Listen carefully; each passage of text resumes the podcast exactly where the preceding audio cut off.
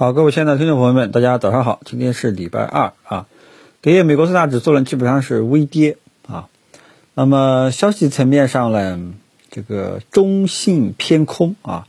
那么首先呢，就是昨天的这个三月份信贷数据已经出来了啊，数据呢不及预期啊。那么网上的专家们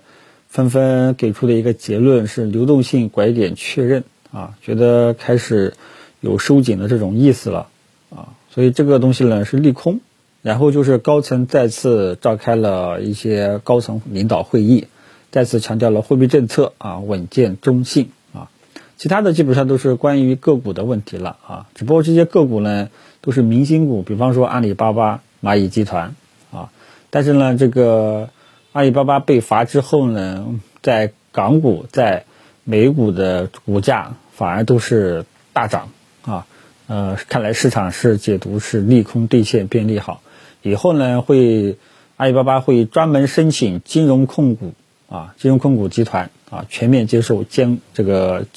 全面接受监管啊，所以这个呢市场还是把它解读为利空兑现变利好。那么然后呢就是两大面板啊，就是 TCL 和这个京东方啊，业绩呢也十分爆表，一个呢翻了四倍，一个呢翻了八倍啊，这是业绩。但是呢，从这个中海系大家也看到了，业绩出来之后呢，也就是爆炒了一次，啊，爆炒了一两天，啊，所以这个东西业绩这个东西呢，其实有一点博赌的成分啊。你这家公司今天啊收盘之后要出业绩公告了，你觉得它的业绩是好是坏呢？对吧？如果说你是提前去布局啊，就是多多少少有点赌的成分啊，除非你认识这家公司的。呃，高层啊，获得第一手的消息啊，否则的话呢，这种基本上都是短炒行为。另外呢，就是华为在昨天收盘之后呢，也搞了一些动作啊，说要开始搞这个自动驾驶系统啊。然后之前呢也搞过这个鸿蒙，但是呢，科技股这一块整体的一个动作啊，还是反应很平淡的啊。所以现在基本上就是说，啊，你看这个两大面板业绩这么好，对吧？但如果说整个科技的科技股的风口在啊，整个科技股有风口吹进来啊，那么你这种利好消息，往往都会持续下去。但是在整个科技股比较萎靡的这种背景下啊，这个利好往往可能会有点缩水，会打折啊，持续性可能都不是特别的好啊。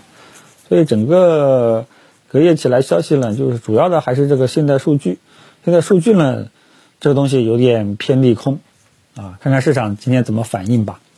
昨天我们三大指数呢纷纷下跌，啊，整个市场普跌为主，啊，但是呢，这个好像有一种提前知道信贷数据很差的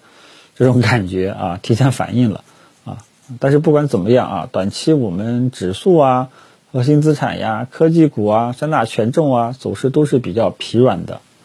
啊这个暂时还是没有看到有明显要起来的这种意思，所以呢，这几块呢，我们仍需耐心等待，啊，仍需多一份耐心，好吧？另外呢，就是短线资金在热点板块上，钢铁呀、电力呀、周期啊等等，这个都还是比较活跃的。那么其中大家要稍微留意一下煤炭指数，煤炭指数呢在前期高点啊已经纠结了四次啊，这已经是第四次来到了前期的高点，看看能不能突破。这个是市场的整个一个结构啊，基本上就是这种情况。短线资金呢在中小创热门题材板块热点上相对来说比较活跃一点，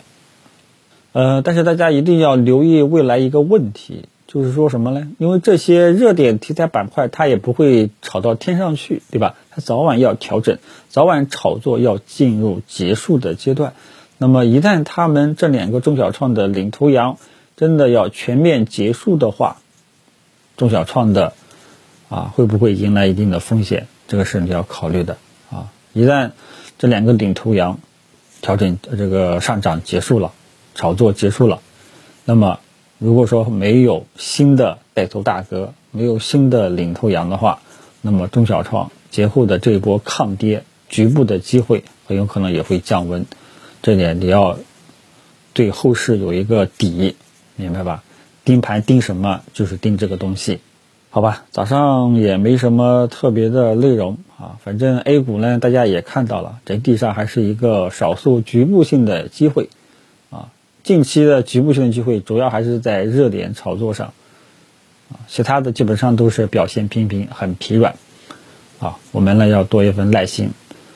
啊，好吧，其他的就没有什么了，谢谢大家。